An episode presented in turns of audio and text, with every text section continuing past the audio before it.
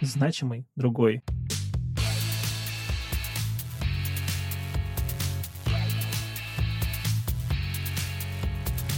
Добрый день, дорогие друзья!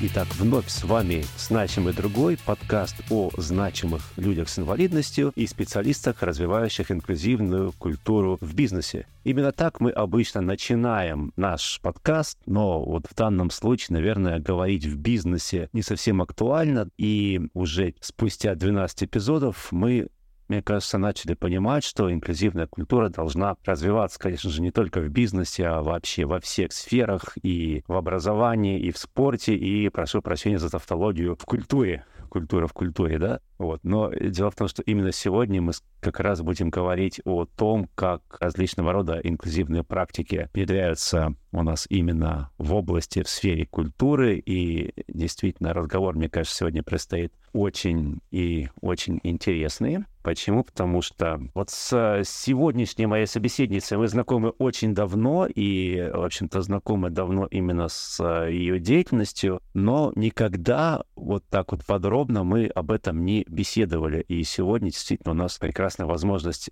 это сделать. Итак, я а, с удовольствием представляю свою сегодняшнюю собеседницу. Это заместитель директора Омского историко-краеведческого музея по культурно-образовательной деятельности Ирина Прохорова. Ирина, здравствуйте. Здравствуйте.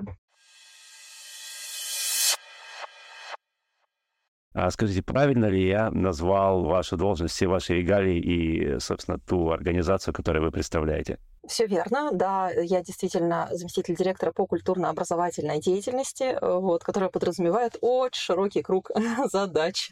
Ну, об этом круге мы сегодня еще обязательно поговорим, но первый вопрос, он всегда у нас такой общий. Мы просим наших спикеров представить свою организацию, как-то презентовать ее, вот, рассказать, почему именно вот ваша организация достойна того, чтобы о ней рассказывать, ну и, собственно, может быть, даже пригласить, если говорить именно вот о вашем музее, пригласить в него посетителей, почему вообще к вам нужно ходить. Расскажите, пожалуйста, чем занимается, чем интересен Омский государственный историко-краеведческий музей? Вопрос очень широкий, постараюсь на него ответить максимально компактно. Но вопрос, зачем стоит ходить в музей, мне кажется, для людей он не является ключевым, таким сложным. Это действительно место, в которое человек приходит, отвечая на какие-то свои внутренние вопросы для того, чтобы лучше понять территорию, место, где он живет, или куда человек приезжает, потому что чаще всего мы посещаем музеи, когда мы находимся где-то за пределами родного города. И действительно, это место получения очень компактно, очень быстро, большого объема информации. То есть музей — это место, которое хранит и систематизирует. Это очень важно. Хранит, систематизирует и презентует, как написано в наших всех уставных документах, и презентует культурное наследие. Но музеи бывают разные. Бывают музеи изобразительного искусства, бывают мемориальные музеи. Но вот если говорить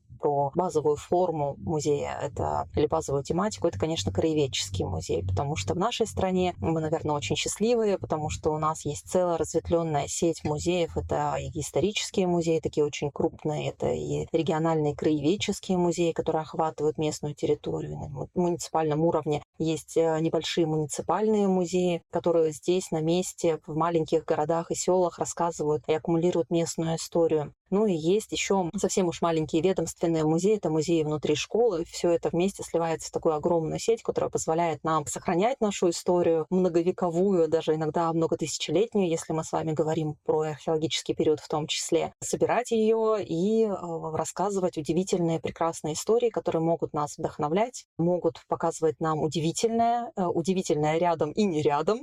вот. Поэтому, конечно, краеведческие музеи, вообще музеи стоит посещать, потому что это место соприкосновения с прекрасным, интересным, тем, что нас обогащает и тем, что нас радует, развивает, толкает вперед и делает лучше. Вот так мне кажется. Если говорить вообще в целом про краеведческий музей, Омский государственный историко-краеведческий музей, то начать, наверное, надо с того, что ему в этом году исполнилось 145 лет. Это, ну, наверное, одно из самых таких э, мощных и старинных э, культурных учреждений у нас в городе. Начиналось оно с коллекции Западносибирского императорского географического общества, военных, топографов, географов, которые эту территорию изучали, и мы понимаем, что Омская область часто меняла свои границы и в 40-е нулевые годы доходило до Карского моря и в XIX веке распространялось на довольно обширные южные территории. И все это необходимо было изучить, понять, так как освоение этих земель, э, и в том числе и хозяйственное, гражданское, оно продолжалось очень длительный промежуток времени. Поэтому такие первые коллекции, они появляются уже в 1878 году и формируются, формируются далее, далее, прирастая э, новыми удивительными предметами. И сейчас в коллекции музея порядка 300 тысяч экспонатов. Это очень много. Когда люди приходят в музей, они видят только 3% того, что музей хранит, и поэтому в музеях очень часто меняются выставки. Некоторые люди просто не успевают посмотреть, потому что это нужно ходить практически каждый месяц в музей. Ну, это наша золотая мечта музейных сотрудников, чтобы люди знали, что они могут в выходные прийти в музей и увидеть что-то новое, потому что мы можем это новое показать, и, в общем-то, получить удовольствие, получить новые знания. Вот Классно. таким образом, да, обстоят обстоят музейные дела. Да, ну нет, я, я почему говорю класс, что действительно вы так рассказываете, что мне уже прям захотелось скорее бежать в ваш музей, все там посмотреть, может быть, даже, не знаю, несколько раз в месяц. Вы, правда, здорово очень презентовали. Но все-таки наш подкаст, он посвящен теме инклюзии, внедрению инклюзивной культуры э, в обществе. Есть такая сейчас очень популярная аббревиатура D&I, да, то есть это Diversity Inclusion. Вот насколько у вас все-таки вот именно в вашем музее сейчас внедряется этот принцип, и если внедряется, то как, в каких сферах, и, опять же, как вы с этим работаете. То есть у вас за развитие этого принципа отвечает какое-то подразделение или это какой-то человек, который э, решает эти вопросы. Вот как это все у вас происходит? Вопрос невероятно интересный. Я, наверное, могу сказать, что я фанат внедрения инклюзивного подхода в культурных учреждениях, потому что мне кажется, что очень долго в нашей стране инклюзия понималась очень узко, именно как процесс физической адаптации, потом как процесс создания каких-то культурных продуктов узкоспециализированных специализированных под, э, скажем так, посетителей или клиентов э, с определенными э, сенсорными особенностями или физическими особенностями. А ведь по большому счету инклюзия это про вообще доступность в целом для людей, потому что это про включение, да, про включенность. И каждый из нас нуждается в такой включенности в культурные какие-то мероприятия, в какие-то активности или наоборот в пассивное нахождение внутри культуры созерцания. Все это нужно любому абсолютно человеку. Вот. И я, наверное, сейчас тоже смогу говорить немножко шире, не только про краеведческие музеи, но и вообще в целом про музеи в Омске, потому что мы этим занимаемся давно. До работы в краеведческом музее я работала в Музее изобразительных искусств, и там мы тоже активно работали с этим вопросом, потому что нам казалось очень странным, что люди могут думать о том, что ну, не, не все могут сходить в музей.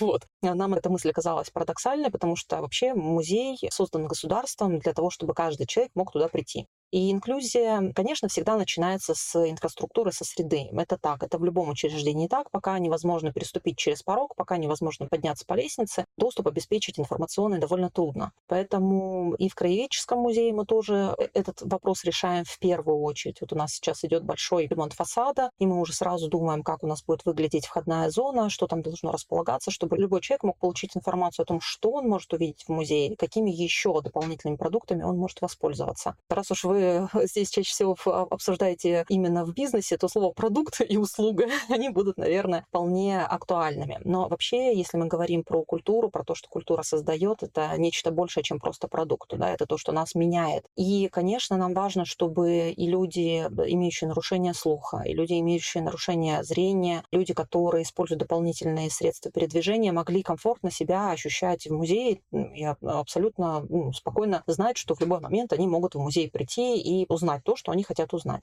Поэтому первое, я уже сказала, это, конечно, работа со средой, и здесь параллельно еще идет, вот в этом году мы прям полноценно реализуем этот подход, мне он очень нравится, когда мы проводим экспертизу пространства и экспертизу продуктов. А, вообще, если говорить про все учреждения культуры, они оформляют паспорт доступности, когда некая такая экспертиза тоже проходит, но мы здесь зашли немножко с другой стороны, мы пригласили специалистов из общества глухих и из общества слепых для того, чтобы организовать вот такие лаборатории сессии, экскурсии, на которых мы проходим через музей, мы просматриваем все экспозиции, которые у нас есть, экскурсоводы наши рассказывают текст экскурсионный, взаимодействуют с группой, так как они это обычно делают. И в конце каждой сессии мы обсуждаем те особенности и нюансы, которые вот э, необходимы экскурсантам. Это позволяет нам не по формальному признаку адаптировать музей, а действительно брать э, во внимание те точки, может быть, которые вызывают вызывают сложности или которые вызывают интерес, э, являются недостаточными или, наоборот, избыточными, потому что музеи очень часто в порыве вдохновения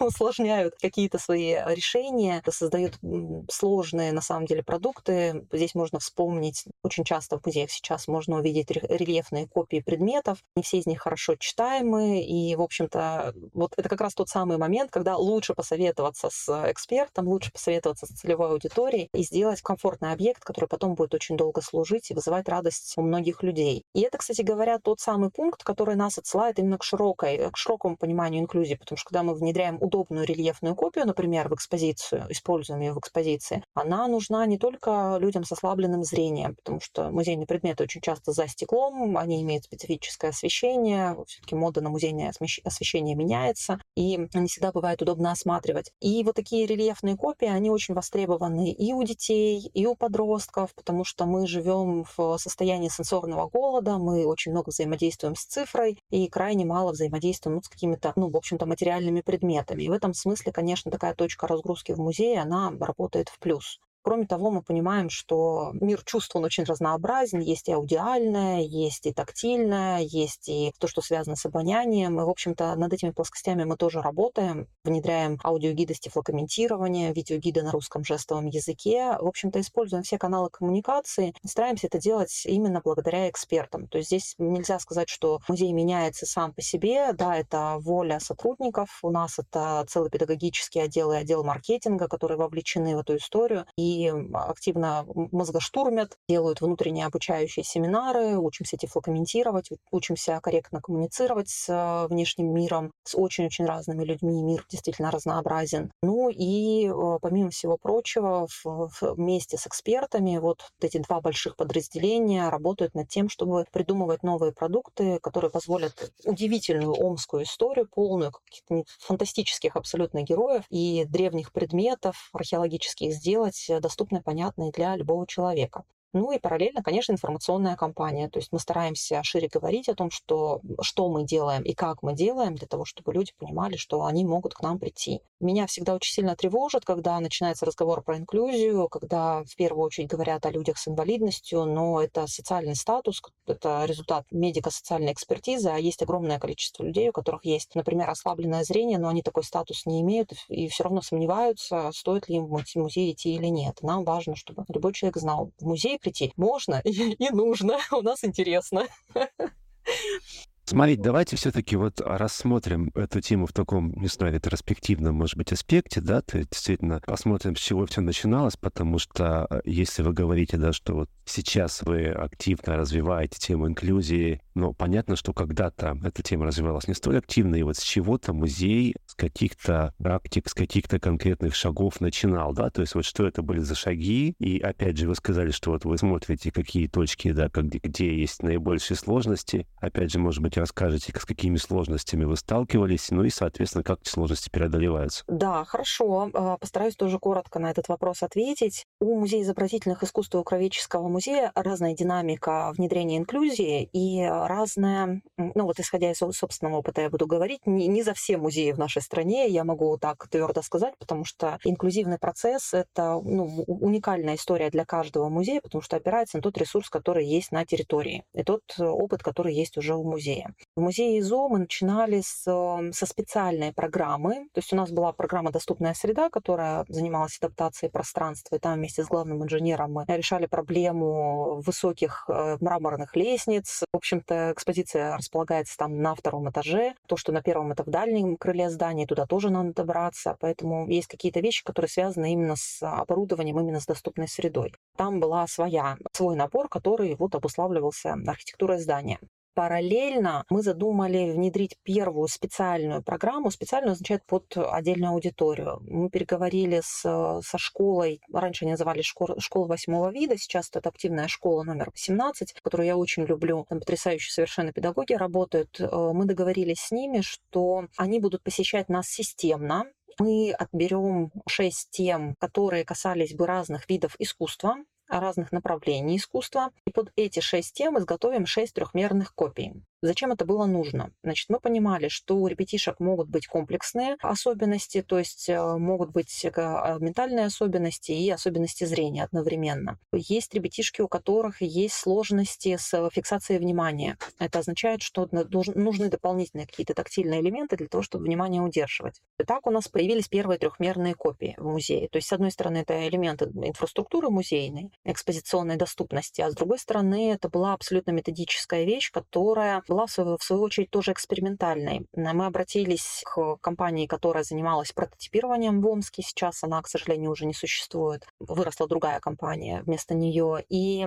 в общем-то, они с гуманитарными проектами до этого не имели дела. Мы захотели то, чего на тот момент еще не было. Мы захотели очень рельефных, то есть до 15 сантиметров глубиной картин из разных материалов, из разных полимеров, которые бы имитировали хотя бы отчасти то, что изображено на картине. И при этом это все должно было быть цветным.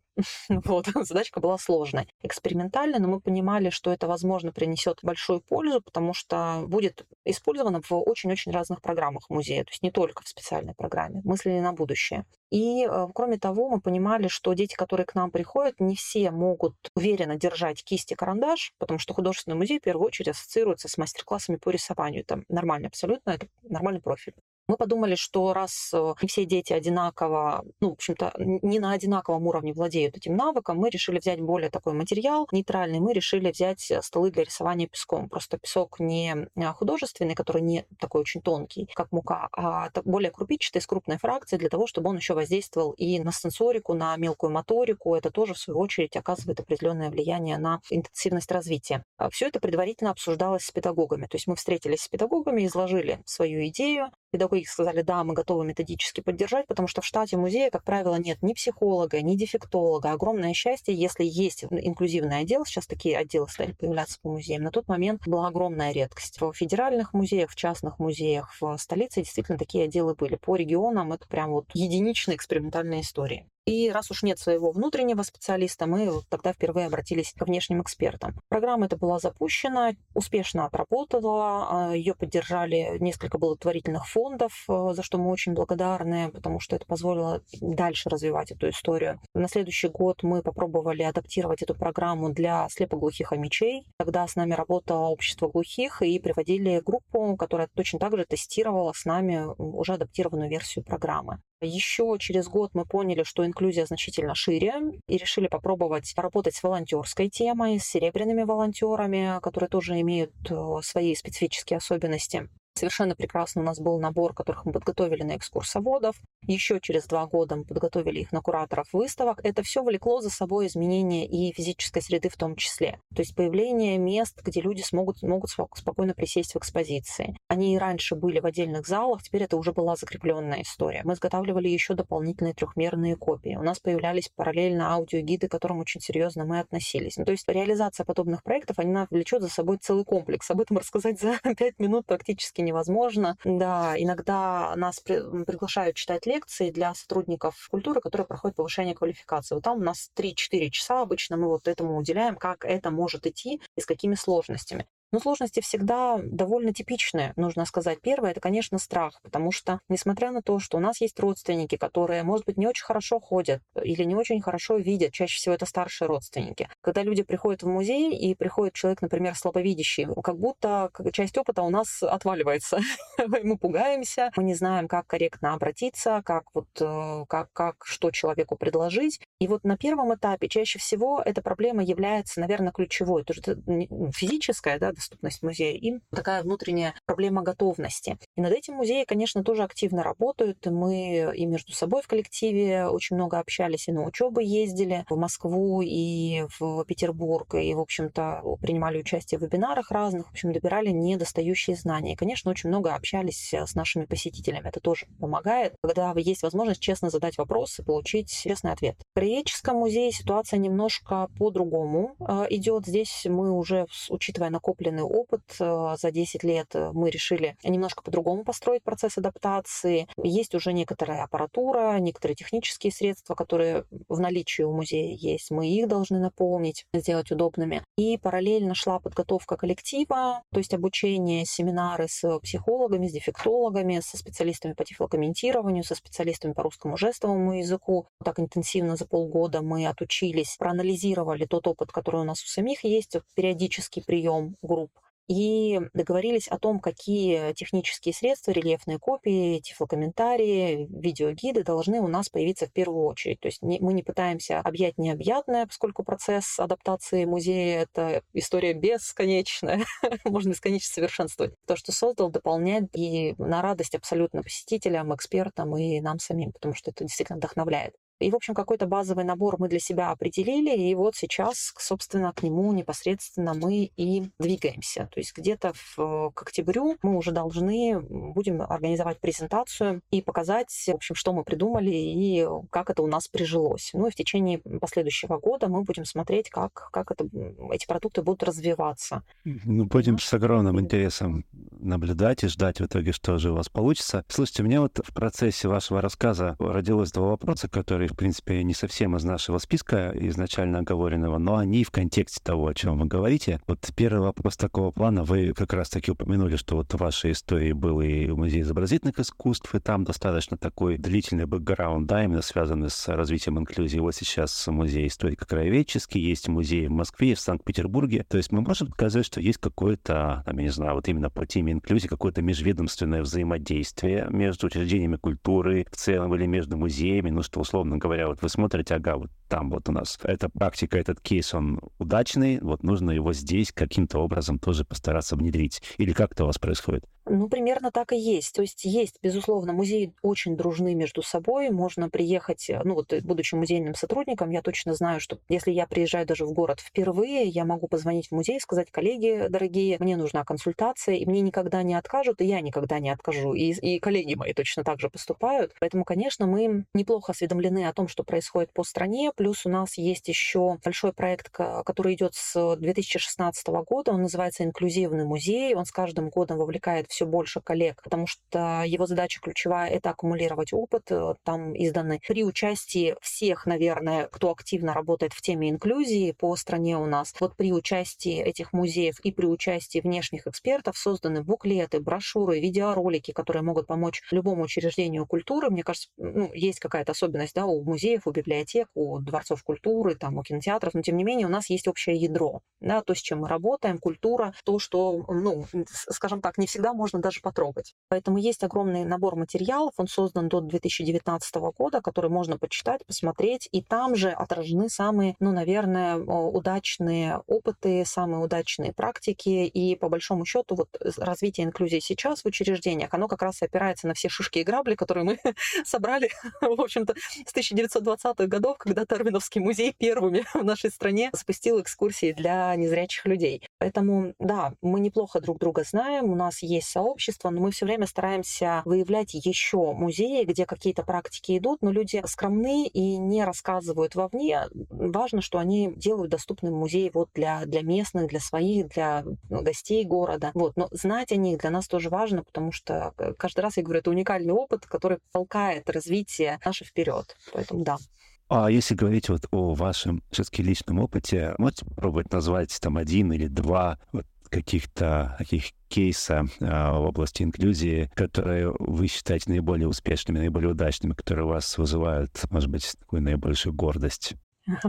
Вы знаете, они очень разноплановые сами по себе. А, есть вещи, которые уже сейчас не существуют, э, но, например, я горда, что смогла посетить, увидеть это в Музее современного искусства «Гараж». В свое время была целая серия семинаров. Они были первыми, кто стал проводить семинары не такие, знаете, как это, объект-субъект, да, когда я приду, и вот, вот мне сейчас расскажут, что и как нужно сделать. Нет, они делали по-другому. Они делились какими-то интересными кейсами, российскими зарубежными, а потом приглашали целевую аудиторию, с которой ну, предлагалось поработать, например. Был один семинар по работе с слепоглухими людьми. У нас вот ровно с этого в Музее изобразительных искусств проект и начался. Мы загорелись нам показалось это очень интересным для обеих сторон процесса. И у нас э, было сообщество слепоглухих москвичей, очень активных, очень творческих, которые садились, э, вот они разделились, пришло шесть человек, они сели в шесть микрогрупп музейщиков, и нам нужно было что-то, например, рассказать им, а они корректировали нас, объясняя, как они воспринимают информацию, что им не хватает. Тогда,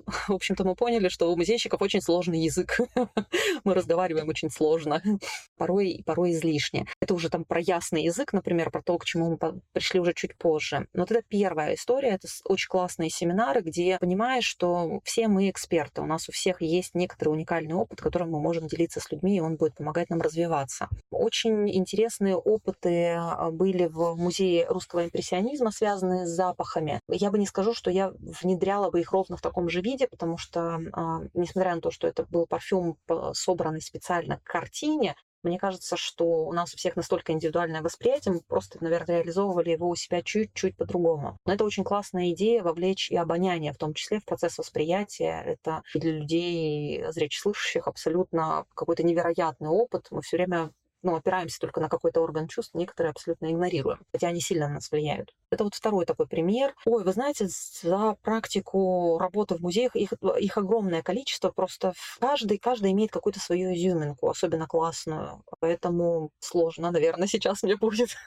Меня тут даже в большей степени интересовал именно ваш личный опыт, тот, что вам э, удалось реализовать э, в рамках музея изобразительных искусств или вот на теперешнем месте работы. А, вы знаете, тогда, да, могу пример один рассказать. Он связан с работой вместе с реставраторами э, в музее ЗО. Тот год, когда мы делали программу для слепоглухих людей, у нас открылась выставка, которую курировала реставратор Татьяна Масюк. Это была выставка, посвященная водяному знаку на исторической бумаге. И музей ЗО и так работает с плоскостью. Да, когда речь заходит о бумаге, это ну, вообще становится особенно трудно доносимым для людей с особенностями зрения. И Татьяна Владимировна предложила очень классное решение. Она сказала, вот у вас есть уже готовая программа, но мне бы хотелось, чтобы про эту выставку вы тоже сказали. И мы стали думать, как. Она предложила сделать сетку для отливки бумаги, то есть э, показать историческую технологию, сделать отливки, сделать отдельно водяной знак. Его сделал у нас реставратор по металлу Михаил Кузнецов. И вот вместе с реставраторами была собрана вот э, собрано это занятие, которое мы потом обсуждали вместе с нашими посетителями. И занятие это произвело на меня саму неизгладимое впечатление, потому что коллеги из других подразделений это, я бы сказала, кладезь вдохновения. Потому что очень редко, когда инклюзивные программы думаются,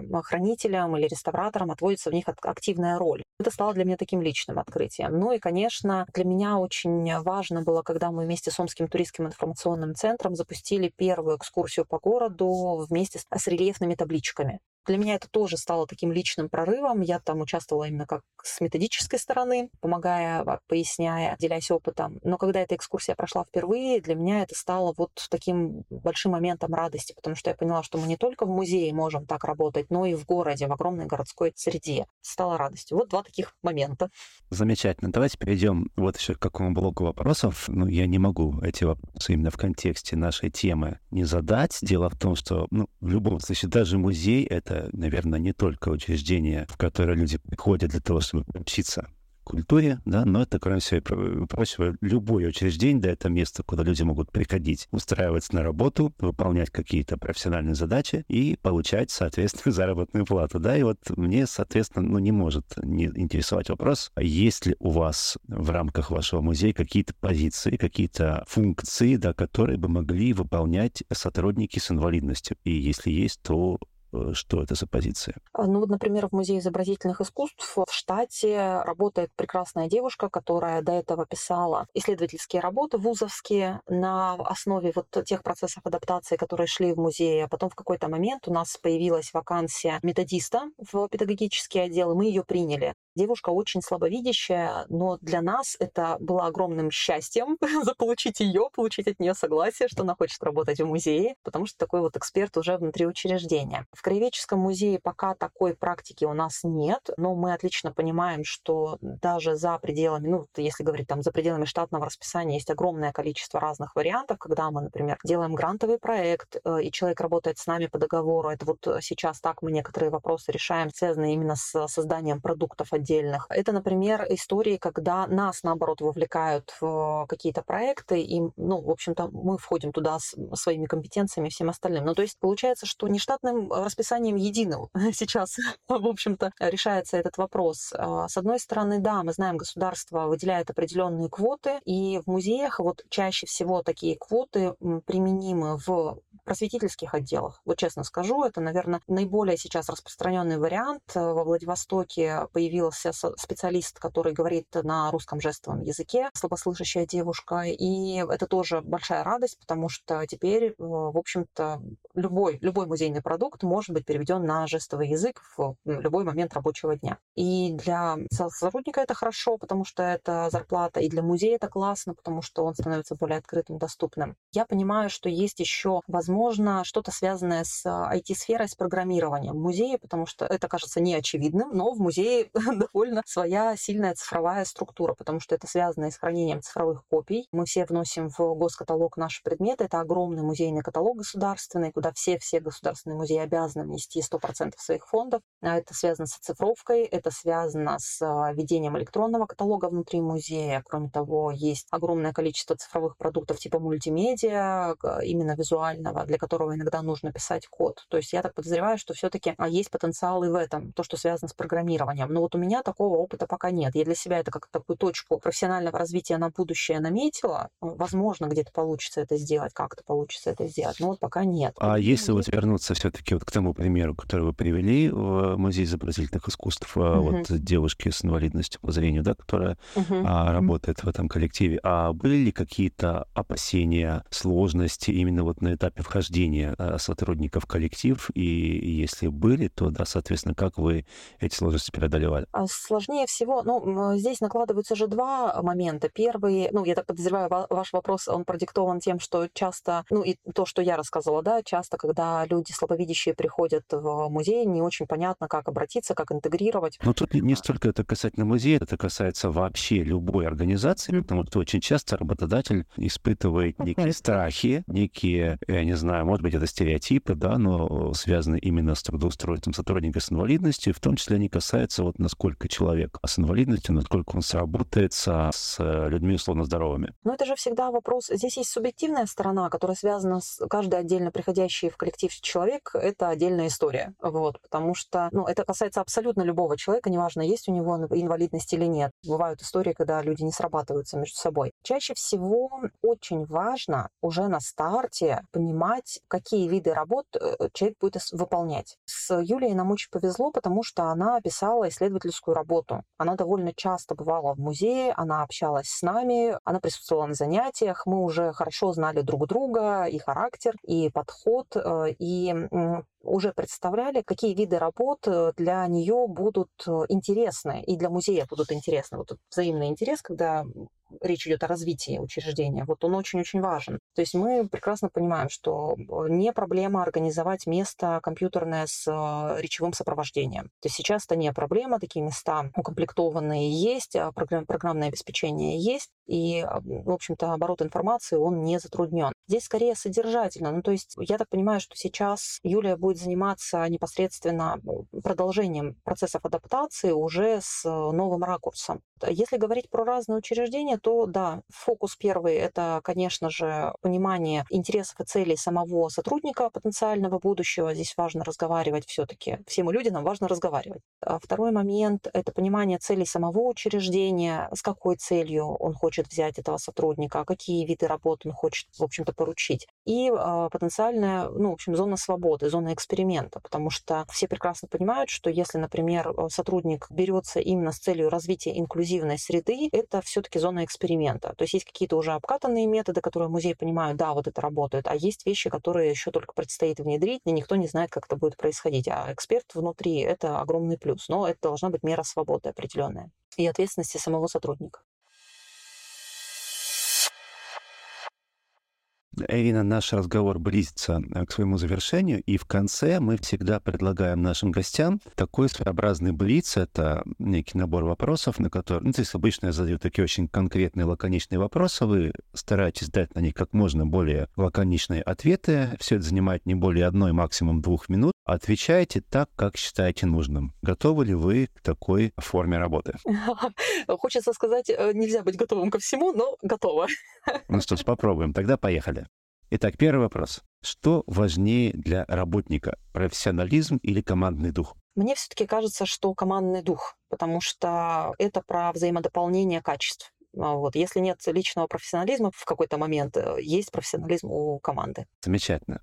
Второй вопрос. Что важнее для руководителя? Чувство эмпатии или чувство справедливости? Мне кажется, что все-таки чувство справедливости, потому что эмпатию очень часто оно тоже включает, потому что человек, который работает, тоже иногда жаждет справедливости. Есть ли книга, которую бы вы посоветовали прочитать каждому? Наверное, дневник слепоглухого. Вот это если мы говорим там узкоинклюзивная история, а широкая, не знаю, мне кажется, что научную фантастику стоит читать. Там и наука, и вера в прекрасное будущее есть. Ну, в свое время один небезызвестный человек сказал, что кино — это важнейшее из искусств, да, поэтому есть и фильм, который вы посоветовали бы посмотреть каждому? Наверное, какого-то отдельного фильма нет, но из последнего, что меня тронуло и что я точно советую своим друзьям, знакомым, коллегам, это «Киты. Стражи, Стражи Вселенной», по-моему, называются они. Это полудокументальный фильм про китов. Прям советую. А можете порекомендовать ну, любые руководства, сайты, курсы, книги, с которыми обязательно должен или должна ознакомиться организация, которая планирует развивать направление D&I? Безусловно. Но поскольку я музейщик, буду смотреть именно из этого ракурса, я посоветую посмотреть материалы, которые выпустил Институт Реакомп. И второе — это огромный пул материалов, который создан а, проектом «Инклюзивный музей». Сайт так и называется «Инклюзивный музей». А можете ли вы порекомендовать какие-либо конкурсы для социально ответственных компаний, именно которые помогают развить направление Diversity and Inclusion? Есть специализированные да, конкурсы, которые проводит фонд «Свет», фонд «Особый взгляд». Вот с ними точно имеет смысл повзаимодействовать, посмотреть материалы, которые у них на сайте есть. Это реализованные уже проекты, потому что это источник вдохновения и методические рекомендации для тех, кто только начинает или тех, кто меняет немножко ракурс. Ну и там работают э, очень классные специалисты, и у них очень классные эксперты. Поэтому вот их. Ну и, наконец, поскольку а, все-таки наш проект называется «Значимый другой», я попрошу вас назвать, э, возможно, организации, компании, которые именно в области развития инклюзии могли бы являться для вас, да и не только для вас, неким примером, да, на который стоило бы равняться. Сложно, с этим сложно, но я могу точно сказать, что есть Дарвиновский музей, который меня стопроцентно вдохновляет. Это люди, которые давно очень системно и очень глубоко работают с инклюзией. Это первое. Второе, мне очень нравилось то, что делал фонд соединения, потому что они активно знакомили с слепоглухими людьми. Благодаря им я познакомилась с Александром Васильевичем Суворовым, слепоглухим преподавателем, который учил меня дактилю. Это непередаваемая, в общем, история. Лично попробовать поучиться. Так, ну вот с лету вот так, наверное, пока никого больше не назову. Потом вспомню, буду сожалеть об этом. Ну что ж, а, я думаю, в любом случае нам этого пока будет достаточно. Если потом вспомните, запишем еще один подкаст. Вот, ну что ж, Ирина, большое спасибо вам за то, что а, согласились принять участие в нашей сегодняшней беседе. Мне кажется, она получилась очень интересной, очень содержательной. Итак, дорогие друзья, это был «Значимый другой» подкаст о значимых людях с инвалидностью и специалистах, развивающих инклюзивную культуру не только в бизнесе. Слушайте нас на Постер FM и вообще на всех удобных для вас площадках. Подписывайтесь на нашу группу в Телеграм и подписывайте на нее всех своих друзей. Большое спасибо. Ну и надеюсь, что еще услышимся. До новых встреч. Значимый другой.